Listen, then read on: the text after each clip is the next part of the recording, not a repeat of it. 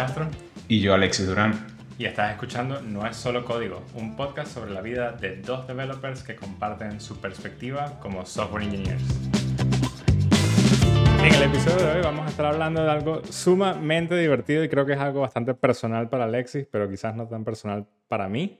Pero es como un pensamiento de los últimos meses en los cuales me he dado cuenta con diferentes toolsets en que la facilidad de trabajar con cierto lenguaje que muchos developers, especialmente front-end developers, consideran que no es un lenguaje, eh, CSS, eh, realmente me ha indicado que CSS en JavaScript es simplemente para mí una monstruosidad que algunos JavaScript developers dijeron ¿sabes qué? Yo quiero hacer JavaScript siempre y entonces por eso voy a mergear todos los lenguajes en JavaScript. Ese es mi pensamiento en este momento, así bastante incendiario, así confrontado. bueno, eh, primero, lo que pasa es que yo creo que cuando decimos que es personal para mí, que ah, hablamos es de que yo normalmente cuando escucho este tipo de cosas, no es que soy defensivo, sino que hago mucho challenge a la creencia de que no, es a mistake. Y, y pues sí, bueno, podemos comenzar por ahí. No, voy a soltar todos mis argumentos. Voy, a ir sacando poco a poco en el episodio. Ok, ok. Creo que lo, lo, mejor entonces es que yo diga cuáles son mis razones de por qué considero esto. Dime una, dime una y vamos de una en una, porque si no, no voy a sostener todas en la cabeza. Ok, ok. Pues la primera razón es que ahora tienes una dependencia externa que es JavaScript. Siempre te tienes que mantener al día con el CSS, pero entonces los browsers se actualizan, actualizan el CSS, tienes que esperar a que la herramienta de JavaScript se actualice para que tengas soporte del CSS y dependes de un tercero para ese tipo de cosas. Mientras que el browser ya es un tercero. Entonces estamos hablando de que dependes de un tercero que depende del tercero para entonces poder hacer las cosas. Por ende, haces todo más lento. Bueno, igual me pudieras iluminar ah, de, sobre esto, pero hablando de tools como por ejemplo Style Components, en teoría, el 90% del código sigue siendo CSS.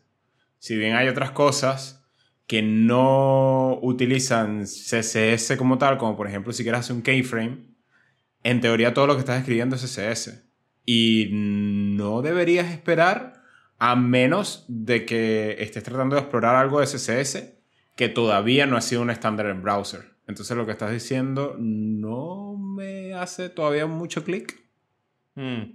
Bueno, pasemos a la siguiente el browser lee HTML, lee CSS y luego lee JavaScript. Ahora estás poniendo el CSS dentro de tu JavaScript, por lo cual el browser tiene que leer el HTML, luego el JavaScript, luego cargar el CSS, luego volver a cargar el CSS y hacer un render de todo. Y eso es cuando no tienes SSR. Ahora podemos hablar del SSR luego. Okay. Bueno, eso es una cosa. Si tuvieras SSR, eh, la diferencia es casi imperceptible, pero bueno, estamos diciendo que lo vamos a poner entre paréntesis.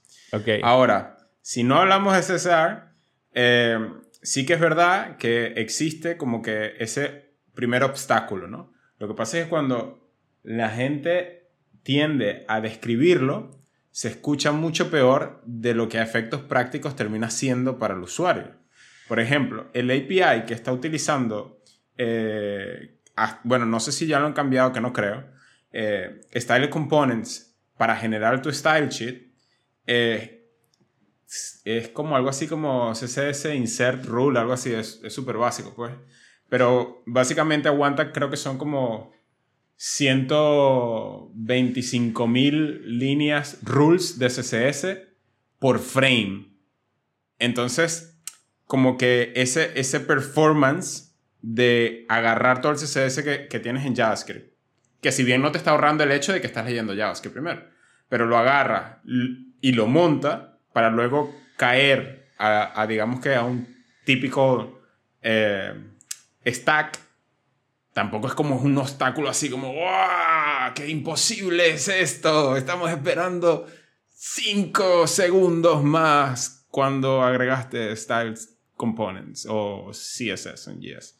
Entonces, si tienes razón, hay un poquito más de overhead, pero creo que la balanza se inclina mucho más en, en los pros que te da tener un lenguaje como JavaScript para escribir CSS, que si loops, eh, no voy a decir variables porque CSS tiene variables, pero de repente puedes hacer lógica con, con state dentro de CSS, que sería mucho más complicado, no estoy diciendo imposible, hacerlo nada más con CSS. Bueno, técnicamente hablando, ya tenemos loops en CSS, es un feature que ya existe. También podrías decir que tenemos cierta lógica, están los nuevos selectores where, has, is, etcétera, que te dan cierta lógica dentro del mismo. Y la lógica al final pasa con tu JSX, no con tu CSS como tal. Simplemente tu estado está inyectado en el CSS, el CSS no maneja el estado. Lo mismo pasa con Style Components, tus componentes aceptan un prop y tú haces cambios en base a ese estado inyectado. Claro, claro, pero estás generando CSS con una variable de un state que no lo pudieras tener si no tienes el CSS en JS, ¿no? No, de ambas maneras puedes hacerlo. Por ejemplo, si tú quieres, imagínate un botón, el botón está loading. Eh, no, eso está muy fácil. Mm, eh, estás haciendo un, un gráfico y tienes este típico, eh, como que los porcentajes vas llenando la barra. Bueno, ahorita que me estás diciendo que tienes loop en CSS, igual lo puedes hacer allí. Hmm, creo que es un punto, un punto, un punto para, para las personas negacionistas de CSS en JS. Sí, ganaste. Lo, lo que voy a decir respecto a eso es que me parece interesante porque es como una e, es contradictorio que ya existan cosas en el lenguaje, pero la mayoría de los developers dicen, no, pero yo ya sé JavaScript, entonces quiero hacerlo en JavaScript. Y nos pasa mucho en diferentes cosas que hemos hecho últimamente, en las cuales vemos que hay ciertos developers que dicen, ah, pero ¿por qué voy a hacer un span más un div en este layout específico si puedo agarrar, hacer un loop en JavaScript y decir, pues le voy a asignar con ese loop a JavaScript un padding a esta propiedad que está de segundo en vez de utilizar los selectores que hay.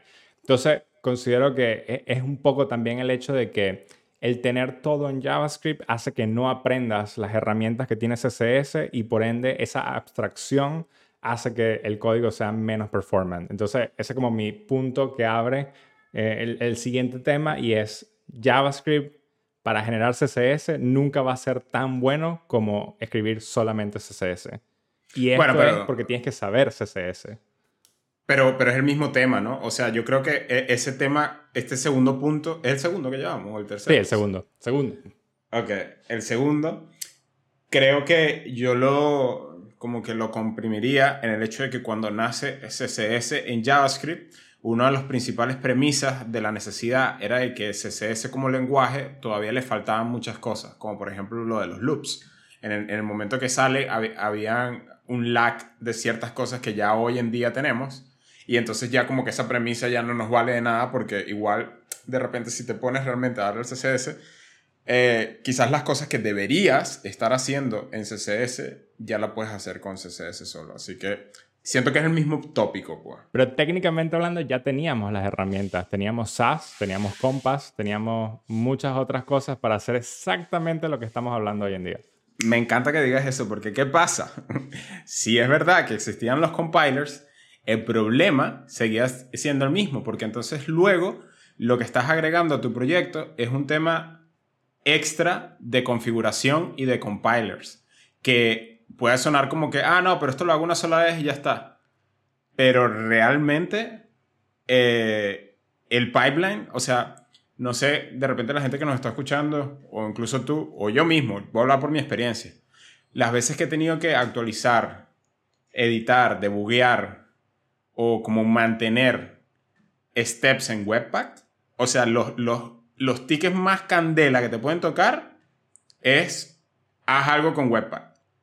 Entonces, tampoco es tan barato como decir, ah, sí, yo quiero usar CSS. Bueno, pero como quiero los loops y tal, vamos a usar SAS. tampoco las cosas son tan cheap. Pero es curioso porque por lo o no eran tan cheap. Porque ahorita Next, Next.js ya tiene como eh, out of the box, tiene cuestiones para CSS. sí. Eh, tienes lo de CSS modes out of the box en Next.js ojo, ahorita de repente quizás sí ya podemos take it for granted porque hay frameworks suficientemente populares que te dan las cosas, pero al momento que nos estamos ubicando, cuando nace, creo que no era tan barato. Pues. Sí, otra cosa que me parece muy interesante es que realmente lo que estamos haciendo con CSS en JS es que estamos atrasándonos un poco en cómo funcionan los browsers hoy en día. Tenemos todo esto de crear componentes nativos del browser con el Shadow DOM y muchos otros tools donde puedes hacer tus propios componentes con código HTML y CSS propio. Mm. Y no podemos utilizar esa tecnología que en realidad funciona mucho más rápido porque todos los browsers ahora tienen ese behavior built in y no tenemos que pasar por el compilador de JavaScript para que el browser descargue el JavaScript, lo parse, entienda qué son los componentes, haga render, sino que ya el browser puede leer esto directamente de tu HTML y esparcir esa configuración en base a todo lo demás. Bueno, pero, pero estás visitando el tema que ya hablamos, ¿no? O sea, que, que al final el output fue, si bien sí es verdad que existe un step más, eh, se supone que estás comprando eh, practicidad a nivel de development. Ahora, que filosóficamente hablando, ya a este punto CSS está creciendo más y nos estamos quedando atrás, me parece un punto interesante. Ahora hablemos del SSR. Ok, para mí SSR es un tema sumamente interesante porque siempre decimos, no, bueno, pero es que compilas todo en el servidor y se lo mandas al usuario y ya, te sale súper bien. Es súper sencillo. Pero a esto estamos añadiendo el costo de cuánto realmente vale procesar cada uno de los JS bundles en el servidor y cuánto podríamos realmente ahorrarnos si tenemos un tráfico de millones de personas, si tuviésemos CSS directamente en la página. Y ahí considero que es donde la pregunta queda un poco al aire y queda un poco a, temas de la compañía y qué tantos usuarios tienes. Pero mientras más usuarios tienes, mientras más grande es el código, mientras más bundles de JavaScript tienes, más parsing tiene que ocurrir en el servidor cada vez que un usuario hace un request. Eso está interesante, eso nunca lo había tomado en cuenta, sin embargo como que no tengo data o experiencia, porque data es difícil, pues, porque cada quien va a tener como opiniones y era ya como otro de los episodios que hemos hablado, lo difícil que es sentir que hay un, hay un rule o, o hay un book que puedas referirte en el caso de development, ¿no? Pero como no tengo tanta experiencia, se me haría difícil, pero lo que me dices tampoco me parece demasiado alejado de la realidad. Por lo menos hace un tiempo leí un artículo bastante interesante de no la mejor compañía del mundo, la gente de Basecamp, que sabemos que tienen ciertas opiniones bastante conflictivas, pero fue bastante interesante en el cual hablaban de que ellos usan Ruby, ¿vale? Y utilizaban antes SAS. Y con SAS, pues sabemos que simplemente le das deploy y, sabes, tu máquina en Heroku o tu máquina donde sea, lee las cosas, compila, etc. Y pues, si bien eso tiene un costo, pues qué tanto puede realmente ser el costo, ¿no? Ellos hacen los cálculos y al final dicen, bueno, en realidad hacemos deploy por lo menos unas seis veces al día, nos ahorramos algo así como 10 centavos por cada deploy cambiando a CSS directamente en vez de utilizar el compilador de SAS. Y luego calculan, pues en un mes donde salen muchos features, nos ahorramos algo así como 150 dólares solamente por esto. Y después dicen, vale, ¿cuál es el overhead de los developers? Y entonces hacen un cálculo de cuántos features han sacado desde que cambiaron del compilador de SAS a CSS y dicen, pues en realidad hemos tenido menos problemas desde que hacemos solo CSS porque no hemos tenido que estar, como tú dices, tan pendientes de los errores del compilador, tan pendientes de cuáles son eh, Webpack configs, issues que la mayoría de la gente dice, uff, ¿cómo se resolverá esto? Entonces al final hay como un ahorro que está interesante, pero claro, estamos hablando de una compañía que por lo menos tiene un millón de usuarios mensual, ¿no? Entonces, también creo que eh, para startups está bastante decente tenerlo, no es un problema en esa mentalidad, pero ya cuando empiezas a hacer una compañía más grande, pues empieza a volverse un problema quizás. Sin embargo, yo creo que en esta conversación, eh, ojo, yo en ningún momento me he considerado como que defensor de CSS en JavaScript, ¿no? Eh, pero como dije al principio de la conversación, le hago challenge cuando la gente directamente asume que, que está mal, ¿no? Que, que, que, es algo que no está cool, que no lo uses, bla, bla, bla. Hasta ahora, lo que sí me quedo completamente porque estoy comenzando a ver eh, de primera mano cómo esta generación nueva de developers, al no estar expuesto a cosas que de repente nosotros eh, vivimos, por ejemplo, la cantidad de HTML, CSS que yo he hecho o que tú has hecho, no sé, haciendo incluso email templates. Que Suena hoy en día absurda. Eh, o sea, es muchísimo, ¿no? Entonces, no quiere decir, hablando por mí mismo, que, que me la sepa toda de HTML ni CSS, pero sí que es verdad que lo que me doy cuenta es que yo mismo los features nuevos que va sacando CSS ni me entero. Porque evidentemente estoy como aislado del uso del lenguaje ah, como core, ¿no? Entonces sí me parecería interesante de que si ya tenemos como todos estos loops, sabemos que tenemos CSS variables, sabemos que tenemos como todas estas cosas que antes estábamos buscando en compilers, quizás pueda ser el momento de hacerle challenge en el, en el hecho de que si hoy estás comenzando una empresa, quizás no sería tan loco eh, hablar de ese stack. Pero, al mismo tiempo, es que es más difícil, ¿no? Porque ya todo el mundo está tan acostumbrado a JavaScript. Y están haciendo cochinadas, ¿no? No digo que no, hay demasiadas cochinadas. Pero ahí es donde entran frameworks interesantes, o no frameworks, porque no, no, lo llamaría un framework, lo llamaría más una librería, algo como Tailwind, donde estás obligado a escribir clases y utilizar CSS realmente. Pero, ok, vamos a pasar a ese tópico, porque hasta ahora, aunque yo no soy defensor de CSS en JavaScript, y aunque me gusta lo que estábamos hablando de adoptar CSS en vez de CSS en JavaScript, si estás comenzando un, proyecto desde cero, realmente Tailwind no me encanta.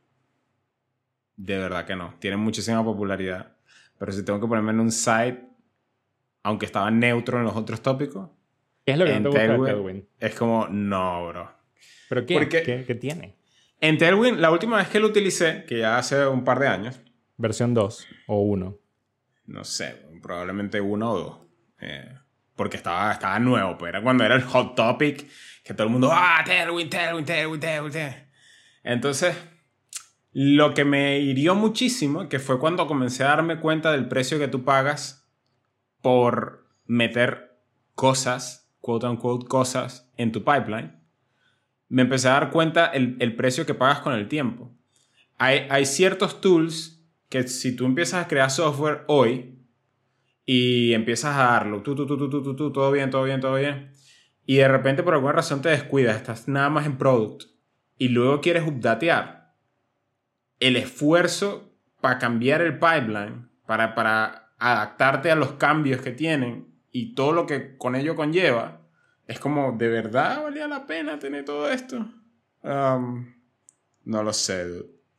Entonces... lo mismo aplicaría a cualquier librería de JavaScript que te maneje el CSS, ¿no? Hoy en día estamos hablando de que Style Components y cualquier otra librería de CSS en JS no funcionan en React 18 y en Next.js versión 13 tienen muchos problemas de rendering, por lo cual la mayoría de la gente ha decidido no pasarse a Next.js 13 si tienen una librería de CSS en JS. Quizás porque no me ha pasado, pero a mí las veces que he tenido que updatear Style Components nunca ha sido un problema. Pero no te ha pasado hasta ahora. hasta ahora. a eso es lo que me refiero. Quizás tienes esa mala experiencia de Tailwind, pero porque no has tenido la mala experiencia con estas otras librerías tampoco. Ahora que la tenemos nosotros en realidad, una de las cosas que nos, en este momento previene a la compañía de pasarse a React 18, Server-Side Components, etc., es que usamos CSS en JS. Ya, pero es probablemente porque estamos llegando más bien entonces al punto en el que quizás para el futuro del web development, lo más sano sería dejar de hacer CSS en JavaScript. Fíjate, me parece interesante eso porque ese punto o esa conclusión a la que tú llegas es un poco diferente a la mía. Mi, conclusión es, deberíamos volver un poco a los básicos. Deberíamos decir, eh, utilicemos CSS. No utilicemos ninguna librería. ¿Por qué? Si ya CSS es un lenguaje completo, con muchas otras funcionalidades que podemos aprovechar hoy en día, no lo utilizamos como un lenguaje y seguimos haciendo herramientas que abstraen el lenguaje porque no queremos aprenderlo. No, totalmente, pero lo que yo creo que sí tengo que, no puedo dejar de defender porque me resuena y se me hace lógico en mi cabeza, es que en los últimos, no sé, igual me estoy equivocando de fechas, pero los últimos cinco años o seis años, no sé desde cuándo está CSS en JavaScript eh, con nosotros, creo que sí hubo un tiempo que tenía mucho sentido, muchísimo sentido.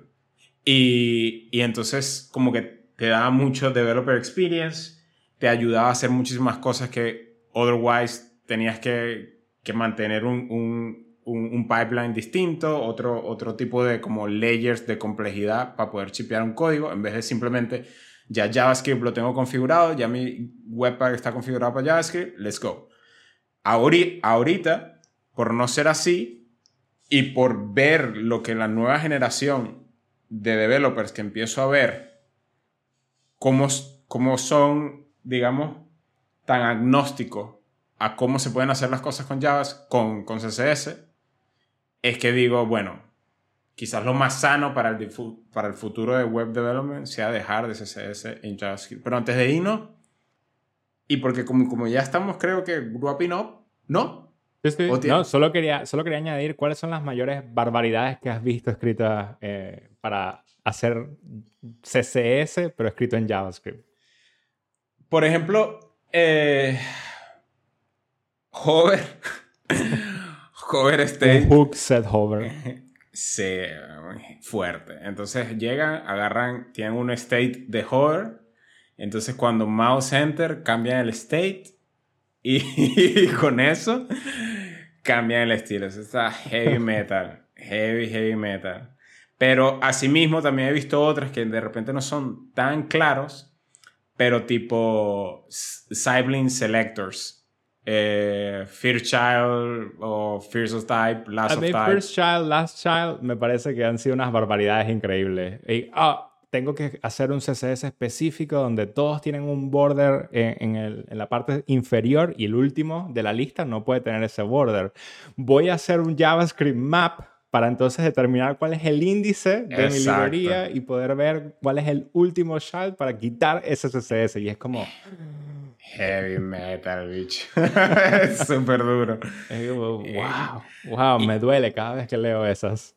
Y, y, claro, y eso por no ponernos a hablar de la inhabilidad de, de ciertos profesionales que vienen al mundo de web development ahorita, que todo es JavaScript, em, de, de, reconocer cómo trabajar con la especificidad. O sea, tipo, ok, tengo un componente, ¿por qué no le pones al componente tipo tu estatus es, este y luego increase specificity y le pones lo que querías, pero si tiene otro estado, increase specificity, ¿sabes? Como jugar con los, con los levels. Sí, Creo que eso también es algo que, claro, como no lo usas, sino que empiezas a hacer cosas locas con JavaScript, eh, ni siquiera lo razonas. Pues. Claro, porque ese, ese para mí es el, como el mayor problema que ha introducido todas estas librerías que tratan de abstraer CSS que han hecho que todas las generaciones nuevas de developers no entiendan cómo funciona el browser como tal, sino que son JavaScript developers. Y si le da, sabes, un martillo a alguien, todos los problemas son, son clavos. State of the art, pregunta, state of the art hoy, eh, para ti, evidentemente, en eh, Luis Castro Startup LLC Vamos a hacer una web app. Yet another web app. ¿Qué agarras? Creo que me iría por CSS modules en este momento. Next.js. Mm, CSS modules no necesariamente tienes que usar Next.js para ello. No, no, te pregunto que si utilizarías Next.js, CSS modules o, o la parte de JavaScript la dejarías de lado y simplemente CSS modules. Depende mucho, o sea, de, de, como tal el producto, ¿no? Que vayamos a utilizar. Pero diría que si quiero hacer un bootstrapping de algo bastante rápido, Next.js ofrece muchos features en este momento que te dejan hacer todo de manera fácil. ¿Qué tanto escala Next.js para una empresa grande? Mm, es difícil saberlo en este momento. Yo lo digo porque eh, a mí también me, evidentemente, bueno, no es evidente, pero yo sí creo que también me iría por la parte de CSS Models cuando hablamos de cómo hacerlo de los estilos. Sin embargo, entiendo que aunque Next.js lo hace fácil, eh, si no usas Next.js, tienes que sort out cómo, cómo haces ese, ese bundle y cómo va a ser tu pipeline y todo este rollo. Entonces, pues sí, lo que estaba hablando antes. Igual no es demasiado cheap, no es muy barato hacerlo fuera de un environment que te lo ofrezca out of the box. Bueno, hoy en día puedes usar muchos bundlers, no necesariamente tienes que usar Webpack y esa es la magia del mundo que vivimos hoy en día. Así que bueno, ya saben, este, como todas las semanas estamos aquí hablando de todo un poco. Quizás es momento de que aprendamos CSS de nuevo, señores. Tenemos un tema flojo. arroba no es solo código, es el Twitter de nuestro podcast. Arroba castronem, arroba duramla, Alexis Durán. Nos siguen dejando saber lo que quieren escuchar. Nos vemos.